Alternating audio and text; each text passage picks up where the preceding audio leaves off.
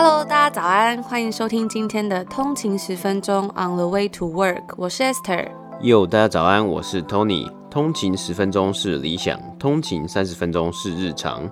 不想再通勤听音乐了吗？来一起听听国际新闻的第一手消息。通勤十分钟，每天的通勤时间和你分享国际商业新闻。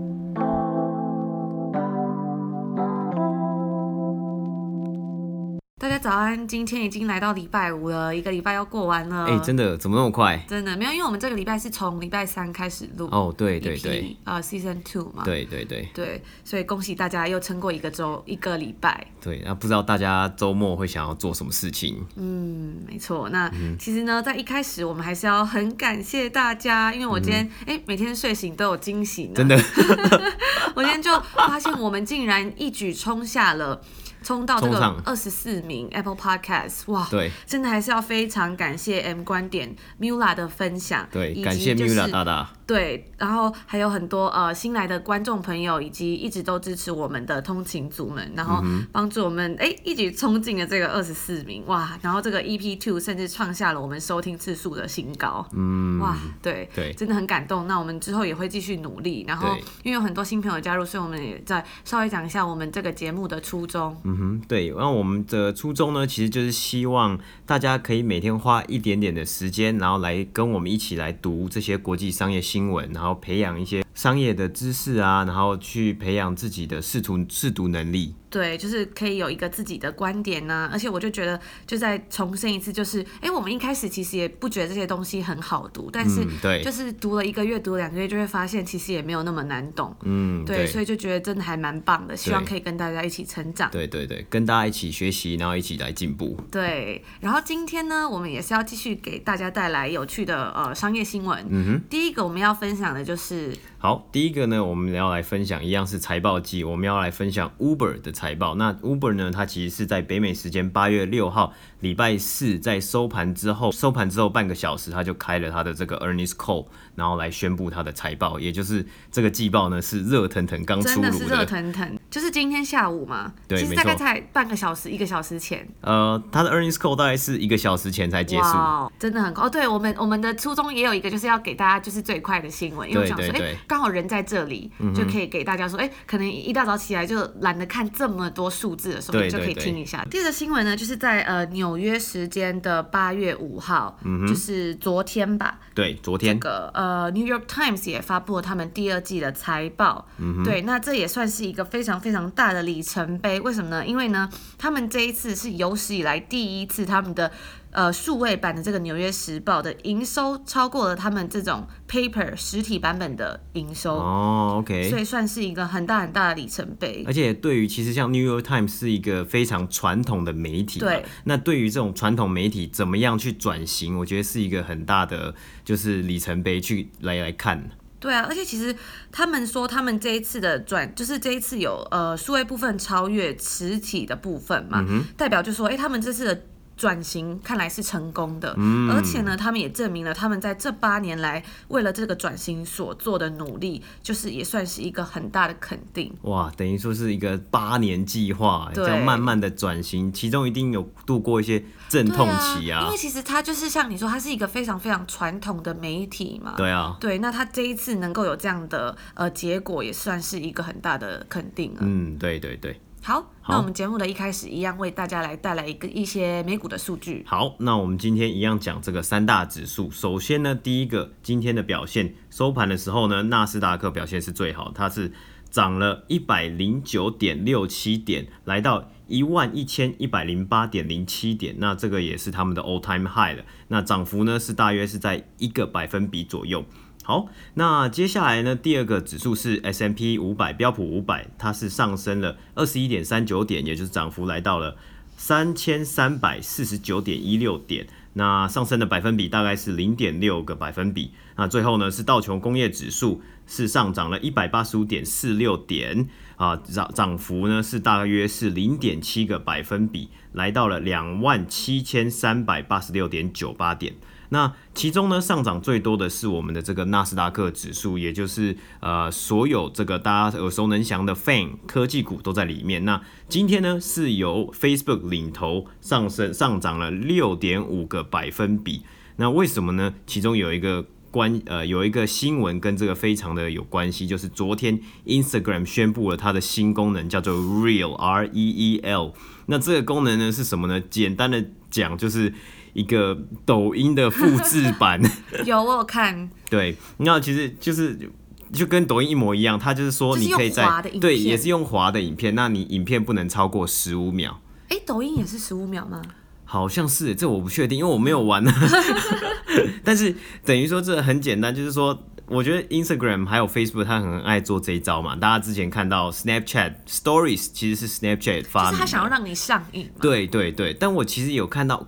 YouTube 好像也有类似这种上滑影片，就是滑滑滑可以一直滑的功能，好像是也是最近才出来的。哦，因为其实像 Story 它是往右滑，对，哎，就是很短。对，哎，我记得 Story 也是好像是一个是十五秒。十五还是二十秒的样子哦？对，十五秒好像是一个，然后你可以上传很多个嘛。对对。但这个它就是整个荧幕就是用上滑，就比较不一样。哎，它明明已经有 Story，为什么还要再做一个这个？等于它就是要复制抖音啊，完全复制了。然后如果就是他可能就想着，如果川普真的直接把它 ban 掉的话，那他就会把抖音的 market share 直接吃下来。因为其实呃，抖音有很多的他们那种抖音网红啊，对，其实在 Instagram 上面的追踪人数也超多的。等于说，他其实可以很很方便就把他抖音的内容直接搬来 Instagram。那我也看到，其实 Real 上面有很多，就是他的影片，其实上面就有一个抖音的浮水印嘛，因为你就是等于直接，直接用，所以你直接就是分享过来的嘛。嗯、对啊，对啊，对啊，把那个影片搬到。对，对，对，对，没错，那就是这个这个是其中一个，就是他们发布这个新功能、欸。可是我看之前我们呃在之前的集数有分享说，川普有给一个期限嘛，嗯，对对对，到九月九月十五号，对，对哇，还有一一一些日子。对对对，还有一些日子。那我们也会为大家做后续追踪报道，说呃是看微软到底有没有真的要买下。TikTok 在美国的营运权呐，还有这个 Key Money，没错。那为什么今天三大指数会有这个变动？因为呢，今天有公布了一个新闻，就是说这个美国的失业人口。原本分析师预估呢，美国有可能会失业人口来到一百四十万一一百四十万人次，但是实际上出来的数据呢是一百二十万人次，也就是比预估少了二十万，对，也就是比预估少了一点点。那这个动力呢，也直接就是 drive up 了三大指数的上涨。那感觉听起来算是还不错的一个结果啦。对对对，那就当然呢，我们都希望失业的人数就是越来越少，会最好嘛。对，嗯哼。但是目前其实很多公司都还是没有。还是没有开嘛，就是大家还是都是在家里工作这样，嗯，很多这种 hiring 也是就是还在解冻当中，嗯，就是停摆的一个状态啊。对，那我们也希望说之后疫情如果渐缓的时候呢，会有重新看到一个 hiring 潮。对哦，那我补充一下，因为我们这几天也有收到一些听众朋友的回复，说因为我们的收音有点问题，然后真的不好意思，因为其实我们有换了一个麦克风，本来想说 在第二季就是要给大家一个惊喜，这样。对，就是想说第二季应该要有一些区别，那我们就是因为我们之前其实，在第一季的时候有讲过。这个麦克风，我们从五月底等到、欸、等到七月，七月底，结果没想到就是哎，换了一个新麦克风，就出了一些问题，就还在还在慢慢的调整啊。那也很谢谢有很多呃听众有私讯跟我们说有哪些地方可以再精进，那我们也谢谢大家的关心。没错，那如果呃如果听起来声音还是有一点不舒服啊，或有什么其他的东西，也欢迎大家可以私讯我们的 Instagram 跟我们说，我们都会再继续赶快做调整。第一则新闻是 Uber 的季报。Uber 呢，我们现在知道呢，其实它有总共有两个大的业务，第一个就是它的轿车服务，非常方便，大家应该都有用过。那第二个呢，就是它的外送平台 Uber Eats。今这一次呢，这个财报的内容呢，第一个我们来讲讲看它的总订单成交金额，总订单成交金额来到一百亿美金。那这个订单成交金额呢，是什么意思呢？就是所有消费者付出的费用。都算是成交金额，所以意思就是说，比如说我今天交一台车，这就算一笔订单。对，我交一笔车，车里面有什么付给呃车这个 driver 的小费啊？付给哎、欸、不对，这个小费没有，但是付给 driver 的 fee 有一个 driver's fee，还有一个什么 service fee 啊，处理费用啊，税，还有包括税这个东西也是这个总订单成交金额的一部分。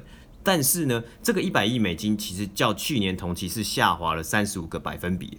是也是下滑的程度也是非常的大嘛，也是因为说这一季四五六月呢都是疫情的期间，那一开始四月三四月的时候，这个轿车服务呢是曾经一度有好像有终止甚至停摆的状态啊。但像目前其实就是在以像我们这边温哥华是还有在营运了，嗯对，但是都是还有规定说你要戴口罩，然后甚至看到有些司机他就是有自己做一个隔板，很明显看得出来是自己做，因为我看到那个边边角角都有割的痕迹，他自己就做了一个这叫什么用 PPE 这种对对对，就是那个 plexiglass 对，塑胶玻璃隔板，啊，他就把它隔在中间这样。嗯，对。但我看到有的可能已经做蛮久，有的有点松 松松脱这样的感觉啊。对，对，好，那它的这个轿车服务的总订单金额也下滑了七十三个百分比啊，就是疫情的影响。不过呢，亮点在于它的外送平台 Uber Eats 订单金额上涨了一百一十三个百分比，所以就算是一个互补这样。对对，因为大家都 work from home，可能有时候真的懒得煮，或是真的没有菜了，哦、就直接就是没有开门、啊。对对对对，但我们之前呢，其实也有分享过 Uber Eats，呃，我们有朋友他是在开餐厅的，那他是 甚至有分享过，因为疫情的影响呢，外带的业绩甚至比一开始原本做内用加外带还来得多。哇，这算是一个很逆势成长的。对对，那也当然也不适用在每个餐厅嘛，只是有有的餐厅的情况可能是这样子，那甚至有的餐厅我们有分享过，有的比较高级的，像是米其林餐厅啊，因为疫情的影响，也不得已要只能开这个外送跟外带的服务啊。对，好，那接下来呢，整体的营收呢是下滑了二十九个百分比，来到了二十二点四亿美金。轿车服务的营收是下滑了六十七个百分比，但是，一样外送平台 Uber Eats 成长了一百零三个百分比，就是成长非常猛烈跟非常的快速了。好，那整体的营收跟成交金额也跟分析师预估来的差不多，所以导致他们的 After Hour 就盘后的交易呢，股价是稍微有下滑的情况，大概下滑五个百分比左右。哇，它表现没有就是超乎分析师预期就有所下跌了。对对对，但还是一个。短期的影响，我觉得可能长期以来呢，还是要看它未来的发展啊，还有未来的这些趋势。说疫情可能会不会又重新升温？那是不是这个 Uber 的服务又要终止啊，或是又要停摆，也有可能来做一个影响。我自己是觉得 Uber Eats 的服务感觉真的还不错，就对比像在这边其他几间嗯外送平台，因为他有时候就是会拍照给你看呐、啊，然后他就是。很有礼貌，然后甚至是有的是他就是放在门口没有跟你接触，他就是站在很远的地方，然后他放了之后他才跟你说、嗯、哦，我放好了这样。我觉得 Uber 好像在这个这个算是 safety protocol，就是安全守则这个方面做的还不错，包括甚至是 Uber 他的司机，他也是在疫情开始之后呢，就非常想尽办法去做这些。安全守则，像是一定要呃，你乘客一定要戴口罩啊，司机也要戴口罩啊，还有一些线上的教育训练等等的啊。当然也不能就是也是说，因为 Uber 就是想要赶快的恢复服务嘛，所以他也做了这些呃保护安全的守则。不过这个东西还是因为疫情的关系，你是绝对是必要要做的事情啊。好，那接下来呢，就是它的最大市场呢，仍然是以北美洲为主。不过营收却下滑了三十六个百分比，但有一个小亮点，就是亚洲区是唯一营收有正成长的，相较于去年同期成长了三十个百分比。不过亚洲区的营收量呢，也是占比占所有地区是最少的，所以整体还是有亏损。我们说亏损呢，来到了十八亿美金，虽然十八亿美金也是比去年同期少很多啦，不过去年的 Uber 呢，二零一九年是做了 IPO 公开上市募股的。的动作，所以它有一个一次性的支出是比较大的。那最后呢，它也成功的发行了它的 Senior Notes，也借到了十亿美金的这个金额，用作他们的 Working Capital，可以来支付，就是有比较多的现金。好，在 Uber 的整体的公司营运方面呢，它有做了一个整结构性的调整，使得它的轿车服务的获利呢，就 Adjusted EBITDA 是有来到正的情况。不过，在其他呃呃，还有在其他的支出方面，包括它有大幅度的降低它的 R&D (Research and Development) 以及 Marketing 支出，因为我们也知道疫情的情况下，很多公司想要减缓支出，第一个就是 Marketing 支出了嘛。对，这就要讲到我们等下会提到这个《纽约时报》这一次的这个呃广告收益也是下降了非常多。嗯、没错，没错。好，然后呢，Uber 呢也有并购了 Postmate。Postmate 呢，也是一家美国的外送平台，它的主力呢是在美国当地的餐厅，所以 Uber 觉得它可以跟 Postmate 得到一个正呃一加一大于二的一个效果。那 Uber 其实有很多的连锁店的合作伙伴，它这一季也签下了像是加拿大的 ANW，然后还有像很多连锁店 Hungry Jack 啊，还有它跟 Young Brands，也就是 KFC、Taco Bell 的母公司也有签下合约，所以。呃，这个算是一个互补的概念了。然后呢，Uber 也目标想要买下这个 Corner Shop。Corner Shop 是什么东西呢？它这这间公司，它是一个专人买买菜服务公司。在疫情期间，有的人可能呃不方便，或是不太敢去超市买东西。那这个时候，Corner Shop 就会有一个对，有一个管家或者外送员，就你现在。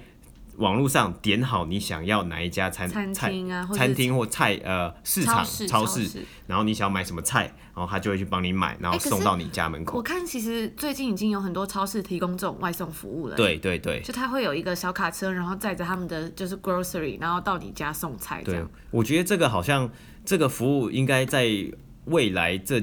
半年甚至这一年会继续的蓬勃发展。我们有看到像是甚至 Costco，我们这里的 Costco 也提出这个 Same Day Delivery，就是二十四小时内。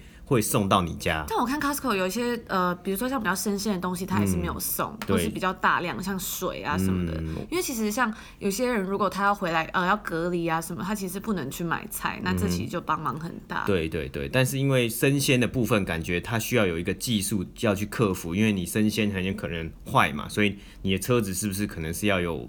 冰箱或冷藏功能，对对对，所以这个是这些呃商店啊，还有这些超市要去克服的一个困难。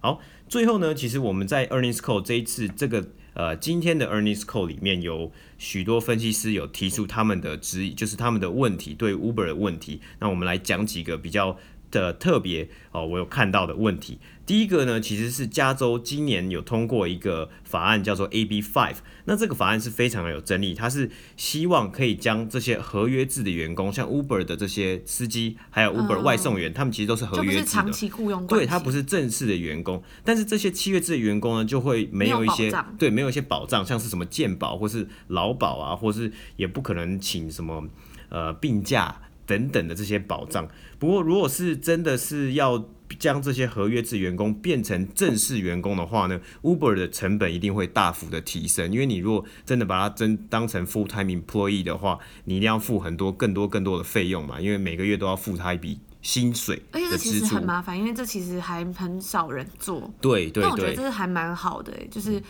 未来可能真的有需要这样，像是嗯，之前 Airbnb 有被说，哎、嗯。欸，他们就是没有在照顾他们的，比如说呃租房的人啊，或者是像这种外送员啊、嗯、等等的。对，但是因为这个法案其实就是加州当地的通过了一个法案，不过我也有看到正反两极的辩论，甚至连这些合约制的员工也有出来，他对他也不太想要，就是嗯，感觉我觉得这个法案有一些瑕疵跟争议存在啦。那 Uber 因为 Uber 也有说，他说如果这样的话，它的成本大幅提升，会导致车费会越来越贵，哦，或者就没有人要搭，然后压缩到这些司机他所赚的钱。对，那甚至我有看到，其实在这里有的 Uber Eats Uber Eats 的外送员，他会身兼什么 DoorDash 啊，然后他什么 Foodora 外送员啊，所以有时候你你订 Uber Eats，然后他就背着那个 DoorDash 的。的背背带，然后跑过来，嗯、我就想说，哎、欸，我是不是订错外送了？结果不是，他是就是他一次做很多家。分析师呢也有质疑到，问到 Uber Eats 的获利能力，因为虽然营收有成长，只不过 Uber Eats 大部分的市场还没有获利。那 Uber 的官方呢也有说，这其实只是一个时间上的问题，因为他们认为未来呢一定是有一天是可以获利的，可能是要把成本再降低啊。因为我看到 Uber 的财报上面，现在它的支出，就是它给 drivers 的的一些 incentive，就是一些有时候外送员会有一些 bonus 啊，其实还蛮多的，甚至 marketing 的费用其实也蛮多的。那之后呢，Uber 可能会朝这个方向去做调整，然后来到获利的一个情况。最后呢，分析师有问到未来的趋势是如何，Uber 呢回回答是，他们仍然无法会看到未来会怎么样去走，但是。会不会有可能？他们有提出一个这个可能性啊，就是说会不会有可能大家都在家里工作，使用到车子的时间是大幅的减少了，那就增加了对 Uber 的需求，就是大家就直接坐共享车就可以了，对不对？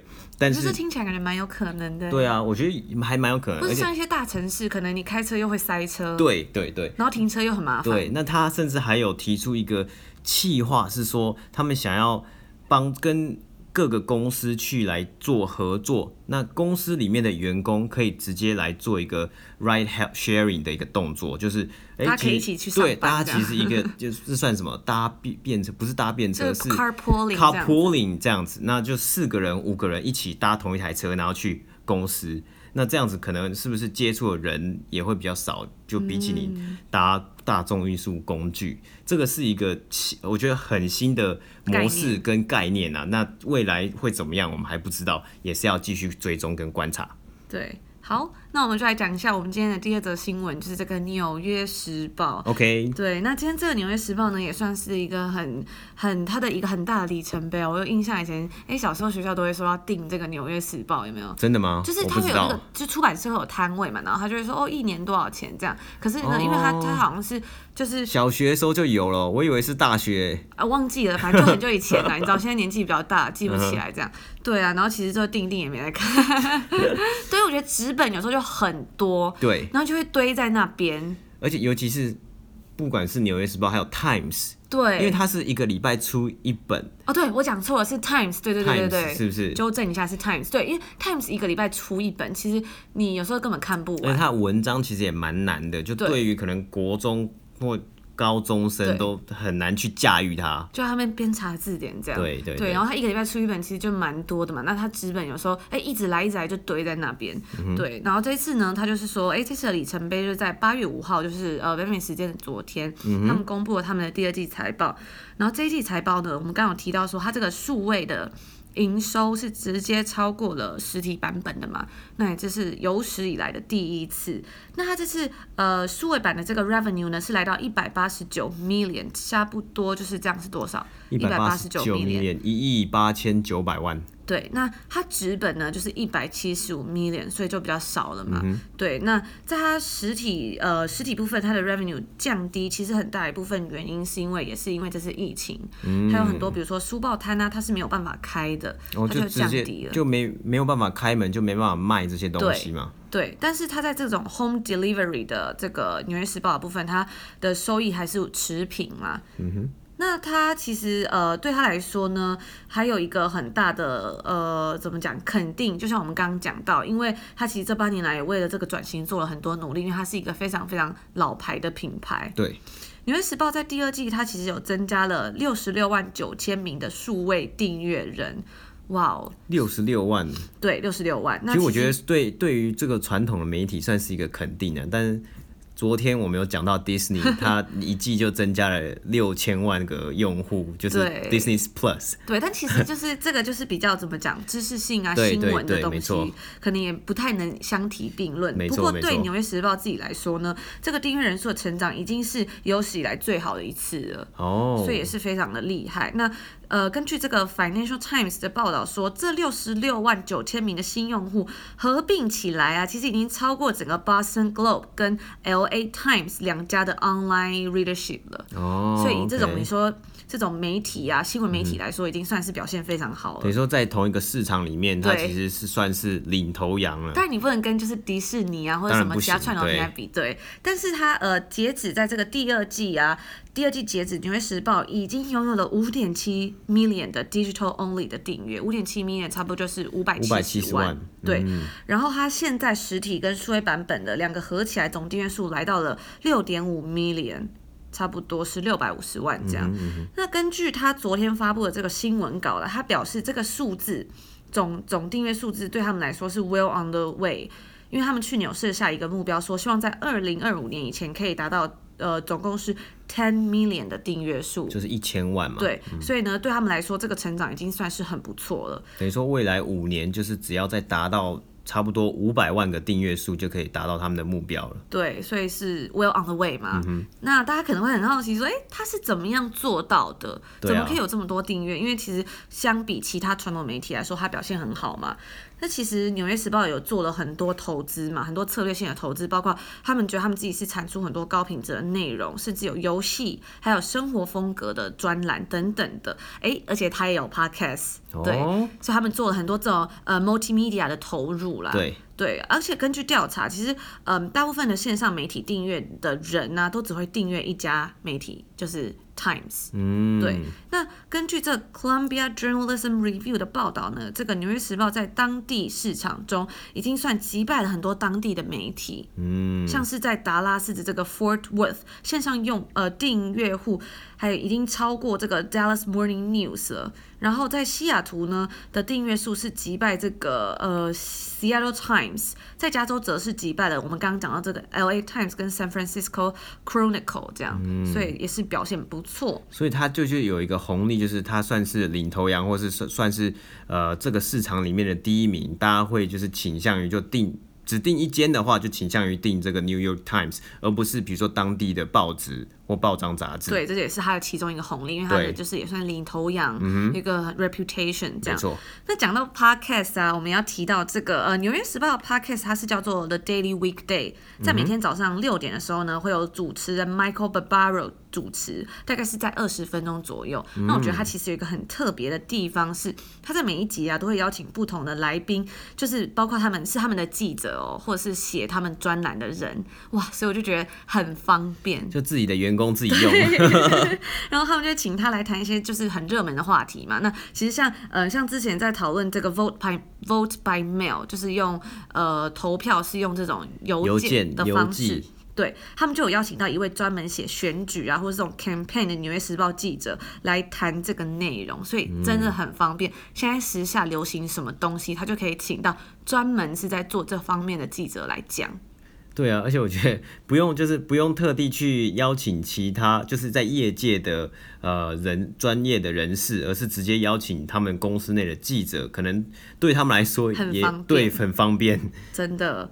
然后他们其实，在昨天的这个 earnings call 啊，有讲到说，哎，这个他这个在九月嘛，他九月要换一个新的 CEO 了，就是呃，从这个原本现在这位是 Mark Thompson 换到这个 Meredith Kopit Levien Levien。那他其实这个呃新的 CEO 他有提到说，这个 podcast 的主持人 Michael Barbaro 的声音是很好听的，嗯、他是用 luscious 这样子，然后他就说他的听众甚至是超过。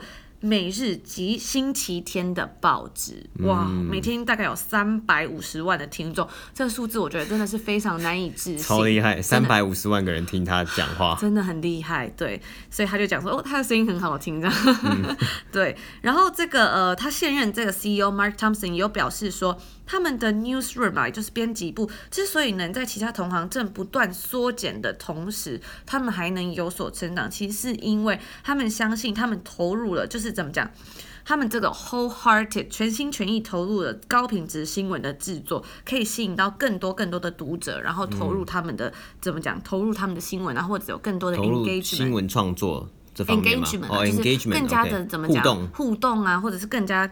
呃，可以体会或者是喜欢他们的内容。我觉得他这个 podcast 应该是一个很好的切入点，因为 podcast 也算是一个比较新兴的、嗯、呃 communication 的方式。那他用 podcast 每天跟三百五十万个听众这样子聊天啊，然后聊不同的事情，我觉得就是会让大家可能也更亲密，更亲密，然后甚至是转转而就是去订阅他的线上的媒体，然后去看他的线上文章，因为他其实就是。我们回到刚刚讲，它还是一个比较老牌的嘛，但是它透过这个 podcast communication，它就可以吸引到比较多年轻人，我觉得这个还蛮厉害的。嗯，对。对，所以就是讲到说，他们真的做了很多这种呃不同媒体的投资啊。对，对。那其实呃，他这个 CEO 也有就是讲到，他们现任的 CEO 就是讲到说。他们目前他们证明了他们公司是有能力做一个很正向的循环。嗯、什么正向循环？就是我们刚刚讲到，因为他们有投入很多高品质的新闻，吸引到很多读者嘛。那吸引到这些读者，就可以给公司带来更多的收益。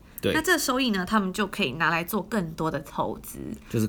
呃，应该是是不是投资在更棒的对节目内容，节目内容，或是、嗯、呃不同媒体之间的创作，所以他们就说，哎、欸，这就是对他们来说一个很大的肯定，也是表示说为什么他们可以一直成长。嗯哼，那他就说，我们公司是有这个能力来做这样正向的循环，甚至我就想到说，哎、欸，上礼拜这个呃。影响台湾民主很深的这个前总统李登辉逝世的时候，《纽约时报》也有在第一时间报道了这个消息。对，报道里面有讲到说，哎，表示这个呃前总统李登辉是台湾第一位民选总统，然后带领着台湾从原本的专制岛屿变成亚洲最活跃跟最繁荣的国家。嗯，对，国家之一啦，对对对。等于说给也给李登辉前总统一个很正面的评价。对。那讲完上面这么多比较好的消息呢，当然也要讲一下说，哎，虽然《纽约时报》我们刚刚讲嘛，现在算是一个在新闻媒体里面很有很高的地位啊，领头等等的，但是其实有一些问题，因为呃这次疫情造成它的广告收益其实下跌了四十四 percent，就是我们刚刚有讲到嘛，Uber 比如说在面对疫情啊，它的呃收入减少的时候，他们第一个减少可能就是就砍 marketing 或是砍你的研发，这 这种不是 directly related to 就是你的。Cost 的东西，对，那其实纽约时报就有被影响到很深，四十四 percent，将近要快一半。对，没错。那它整体的 revenue 也下降了七点五 percent。它的 digital advertising 呢，广告呃这种线上的数位广告收益是下跌了三十九呃三十一点九 percent。那这种实体的广告收益下跌了五十五 percent，就是更多。嗯，它的广告收益呃 digital 的广告收益呢是三十九点五 million。占公司总全部的广告收益是大概是在五十八点三 percent，超过一半。嗯，对比去年同期是大概五十八 million 嘛，所以大概少了蛮多的。然后那时候去年的同期广告广告收益是占公司全部的呃总广告收益是四十八点一 percent 了，对。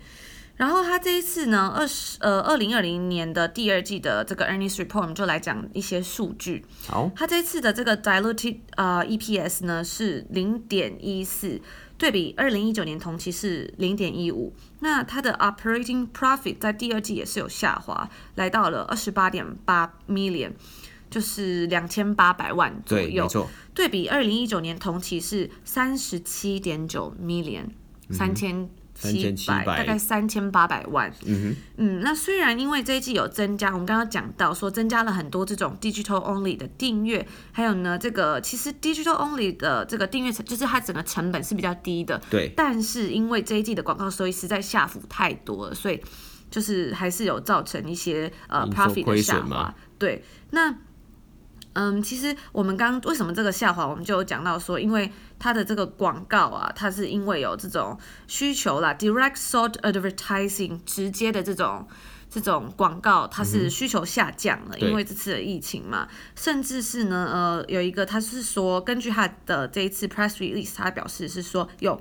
Further accelerated secular trends，就是有一种这种现象是说，诶，对于这种媒体啊，然后奢侈品，甚至是 technology categories 都有一个很大的影响。嗯哼，对，所以呢，这就是这一次我们要跟大家谈到这个《纽约时报》在第二季他们的表现。嗯，对，那我觉得他们这一次能够有这样的里程碑呢，也是我会非常期待他们之后的表现。对，这是一个传统，我觉得对传统媒体要转型是一个非常不容易的事情。尤其是我们讲一直讲，他花了八年的时间去，有点像去 figure out，去搞清楚说订阅制、线上订阅制 要怎么用，然后去做 podcast，去做一些比较新的创作的内容。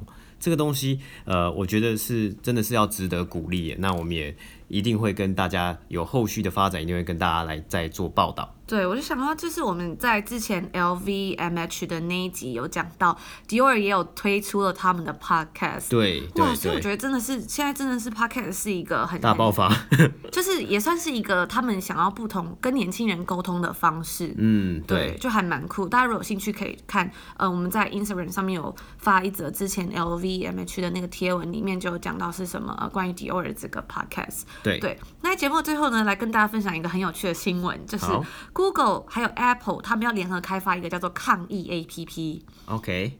就是关于这次的疫情的嘛，那维吉维吉尼亚州他们就率先推出了这个呃这个这个疫情这个病毒手机应用程式，然后他们就是说这个应用程式它可以自动的告知用户说，哎，你可能已经感染病毒了。哦，这要怎么做？可是我觉得这其实跟之前台湾的那个简讯很像哦，就是你他就是很像说，哎，你在你有跟这些人在附近过。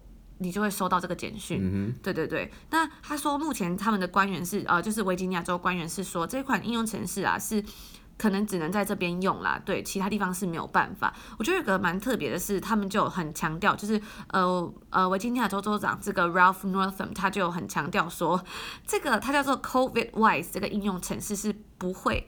追踪或储存你的个人资讯，完全不会。他很强调，因为大家很注重个人隐私。尤其是听证会才刚结束。对，就是说，嗯，你现在推出这个东西，会不会，比如说掌握我在哪里呀、啊，或什么，这就很可怕。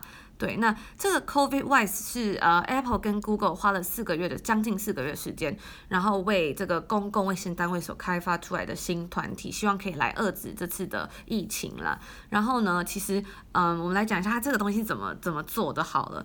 它这个就是我们刚刚讲是，比如说呃你在跟有发现有确诊的人的出现的地方，你有跟他共事或者是在附近过，他就会告这个 APP 就会跟你讲这样，然后就是诶，可能你是可能要隔离啊，或者是你要注意一下你目前身体的状况，对，然后他就是说呃，卫生厅会对阳性检测结果进行求证，然后发给愿意通报的城市用户一个连接实验室的个人。识别嘛，这样子，以防比如说有人恶意散布不实的检检测结果啊，那用户如果有收到可能感染病毒的通知，你就可以向卫生单位求助，然后前往就诊。嗯，我觉得其实这个这个东西应该算是对于美国现在疫情还是蛮严重的地方，是一个很方便的 app 啦。但我自己的 concern 是，虽然他说不会收集你的个资，但是我觉得他应该会蛮担心的。不会吗？对。对啊，那他他们也是就是表示这个呃维州的这个卫生厅科技长，他是有表示说，这个应用程式不会知道你在哪里啦，它只会侦测距离，它会知道说，哎，手机之间的远近程度，意思就是说。他不会知道你在哪，他只是说侦测你这个手机跟呃可能有染病的人的手机的距离。但你也要下载这个 APP 也才能才能去侦测啊。对，所以就是他可能还是要跟大家做一些怎么讲沟通，沟通跟宣导。就是、对，或者是就证明说，哎，他不会偷你的个资啊。对，因为大家对现在这真的是非常敏感。就是有时候我像我之前在用一些呃软体，什么小红书之类，就是很可怕哎、欸，就是你你查什么东西，甚至是。我觉得有时候甚至我好像没有查，只是口头讲，他就会推给我，我觉得很可怕，很毛哎、欸，很多都是、欸，就很有有一种被收听的感觉。对啊，对啊，对啊。我就很好奇说，哎、欸，他到底是有没有在听我讲话或什么的？嗯、因为现在其实你就说 Hello Siri 的时候，手机有时候是会响，就是它可以设定嘛，它会侦测到你的声音。对，你可以你可以说你要不要用这个 Hey Siri 的选项、嗯。对对，所以还蛮有趣的。好，那这就是我们今天呃礼拜五要跟大家分享的讯息，希望可以给大家一些好心情。最后分享，对对，然后也希望大家有一个愉快的周末。那我们就下个礼拜一再见哦。好。那大家如果喜欢我们的内容呢，也欢迎在 Apple Podcast 帮我们留下五星评论，或者是你有什么想要听的内容啊，或者是呃想跟我们聊聊天，也可以在追踪我们的 Instagram 账号，叫做 On the 一个底线 Way to Work。我们也很期待在 Instagram 上面跟大家有一些互动，或者你也可以留言给我们，我们都会回哦。嗯哼，好，那就先祝大家愉快的周末，拜拜。拜拜。